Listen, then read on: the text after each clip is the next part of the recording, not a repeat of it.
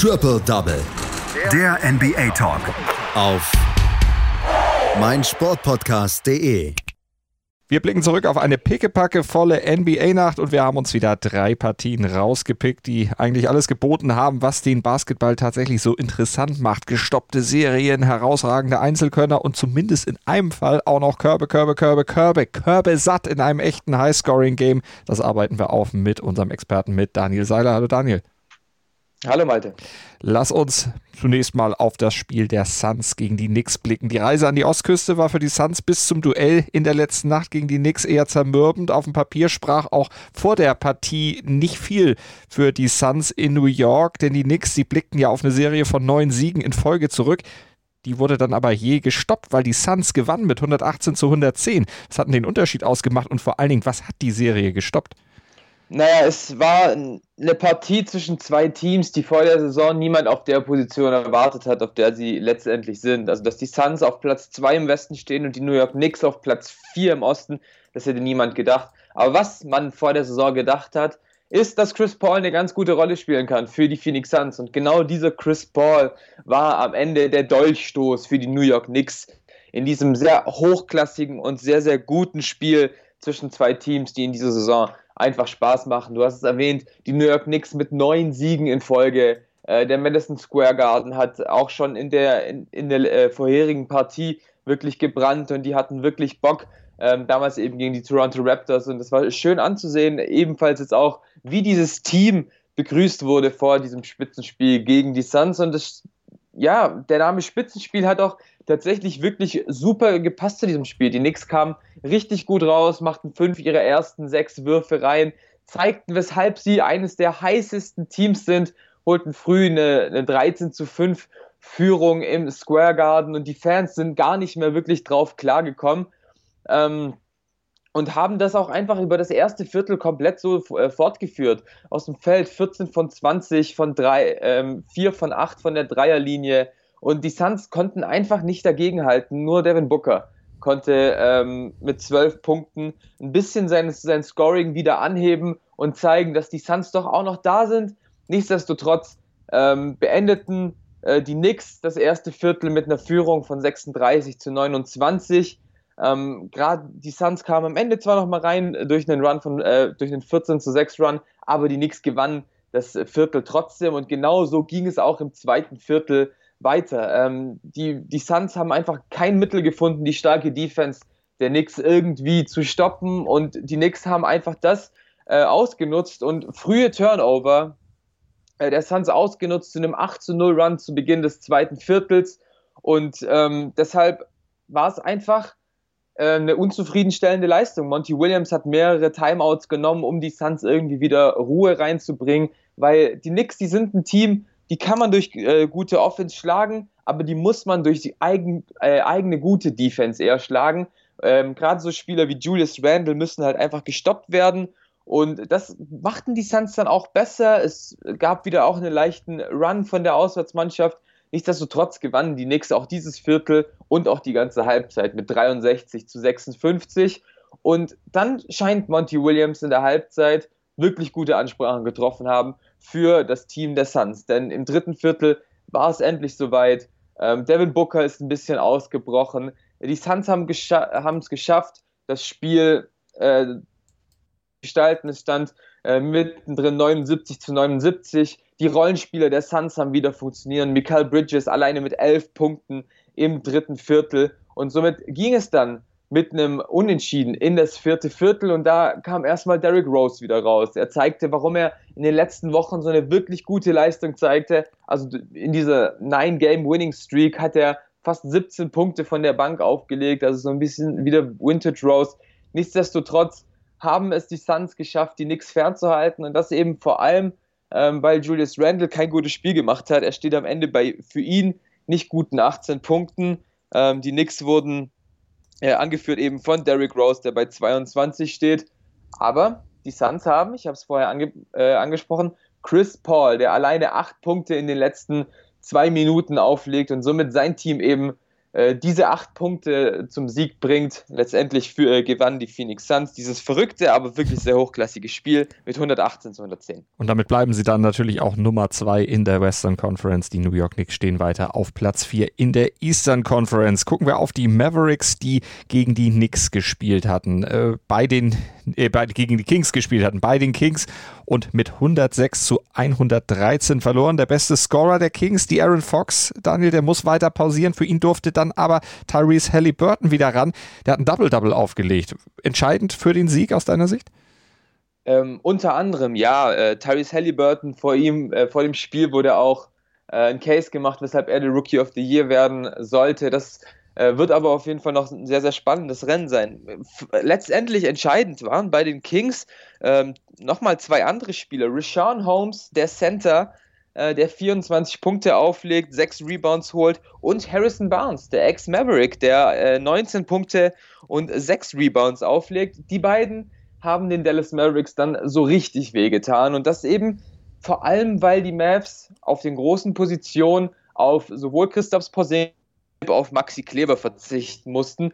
Der hat zwar gestartet, allerdings stark angeschlagen und ähm, in zehn Minuten hat er nur zwei Punkte aufgelegt. Also so wirklich auf dem Feld mit dem Kopf war Maxi Kleber zumindest nicht. Und genau diese Schwäche äh, in der Zone haben die Sacramento Kings eben rigoros ausgeschlachtet und gleichzeitig halt auch noch ihre Dreier getroffen. Und das eben schon zu Beginn der Partie. Ähm, Harrison Barnes früh in der Partie gleich mal drei Dreier getroffen. Buddy Hield, der ja auch nicht gerade bekannt ist als ein schlechter Dreierschütze, er machte es ihm gleich und die Mavericks wussten gar nicht, was ihnen geschieht. Plötzlich stand es 20 zu 3. Rick Carlisle hat schon und so wirklich wissen, was er zu tun hat, das, das hatte er wohl nicht. Er, er, es war, er war einfach überfordert, weil die Dallas Mavericks waren ja auch auf einer kleinen Serie. Drei Spiele in Folge gewonnen, unter anderem zweimal gegen die LA Lakers. Äh, man hat den sechsten Platz im Westen endlich erreicht. Also eigentlich schien ja alles dafür, dass die Mavs auch dieses Spiel gegen die Sacramento Kings, die ja nichts mit dem Playoff-Rennen zu tun haben, mit äh, ihrer Bilanz von 25 zu 36,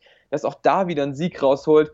Aber eben, dem war nicht so. Ähm, die Kings waren einfach heiß. Die Mavs trafen im ersten Drittel, äh, im ersten Viertel überhaupt keinen Dreier. Und somit geht es mit 31 zu 17 in die erste Viertelpause. Und dann haben es die Mavericks endlich mal geschafft, einen Dreier zu, zu treffen. Ähm, die Offensive wurde ein bisschen umgebaut. Boban Marjanovic, Trey Burke kam in die Partie. Dallas kam auf bis zu sechs ran, um letztendlich ähm, auch von Luka Doncic ange, angeführt zu werden, der am Ende bei 24 Punkten, 7 Rebounds und 8, 8 Assists steht. Nichtsdestotrotz gewann die Sacramento Kings die erste Halbzeit. 59 zu 52 hieß es da aus Kings. Und im dritten Viertel ähnlich wie schon bei der Partie Phoenix gegen die Knicks kamen die Mavs dann endlich wieder. Äh, Trey Burke hat äh, einen Starting-Spot übernommen für ähm, Maxi Kleber, der ja nur noch auf der Bank Platz genommen hat. Und Dallas startete mit einem Run in, in das dritte Viertel. 11 zu 2, dank, dank Dreier von Doncic und auch von Burke. Und letztendlich führten die Mavs sogar zwischenzeitlich. Aber die Kings haben so ein bisschen gespielt wie so ein klassisches Veteranenteam. Egal wie Dallas rankam, man hat immer wieder eine Antwort gefunden.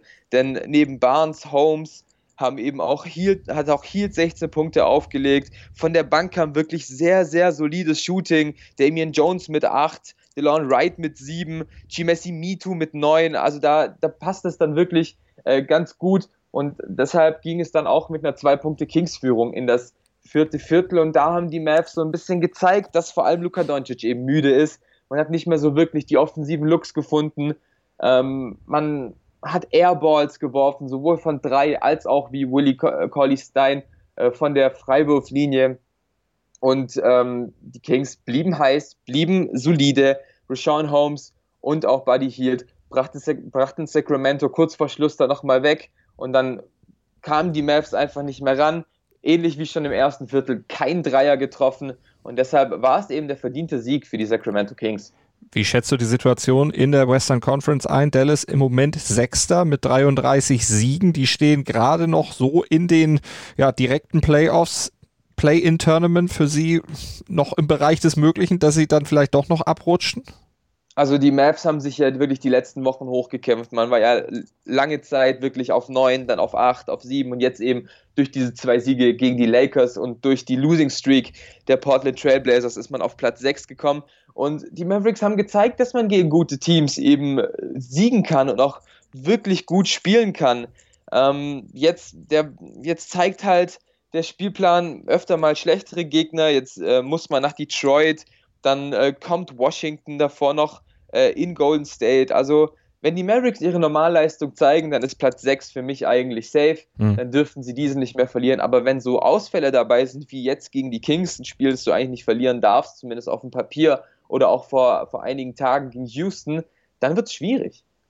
Dann wird schwierig. Wir gucken mal eben auf ein paar weitere Ergebnisse aus der letzten Nacht. Die Pistons gewinnen zu Hause gegen die Hawks mit 100 zu 86.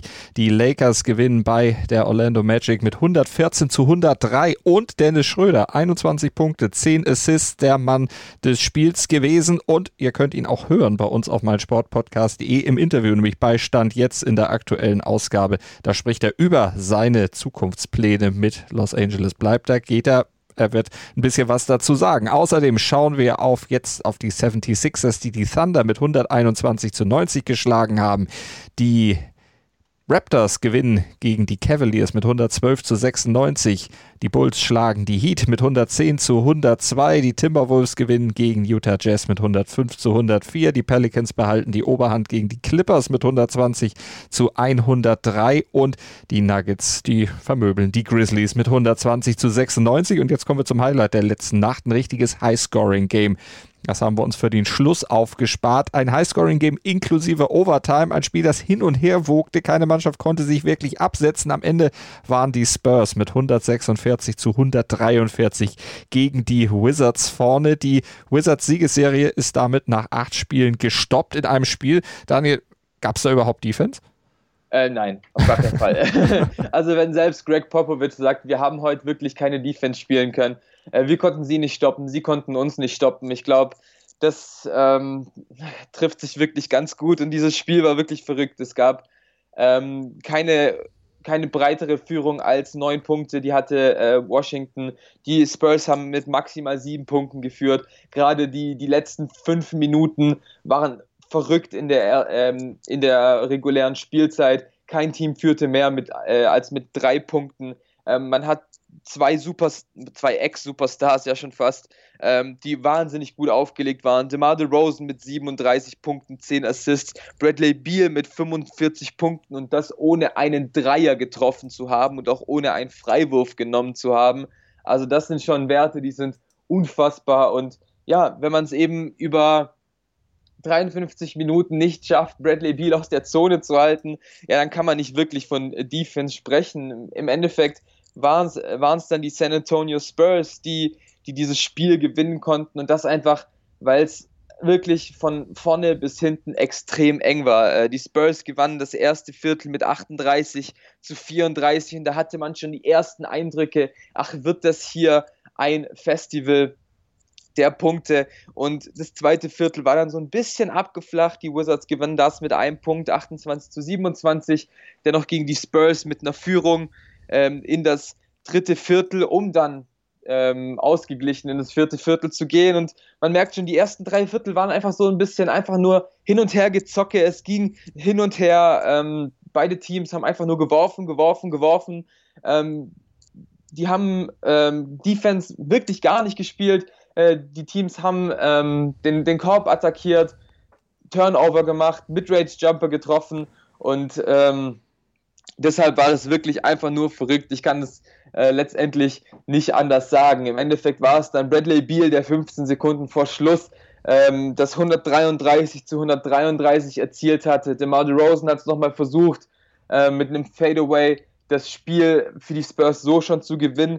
Das hat dann nicht mehr funktioniert und in der Overtime haben dann die San Antonio Spurs ähm, die Oberhand behalten durch ähm, einen durch zwei Freiwürfe von Paddy Mills, der 5,3 Sekunden vor Schluss das 146 zu 143 erzielt hat. Ähm, Bradley Beal hat es dann nochmal versucht, hat einen Drei-Punkte-Wurf genommen, aber ich habe es ja schon gesagt, er hat keinen Dreier getroffen bei vier Versuchen.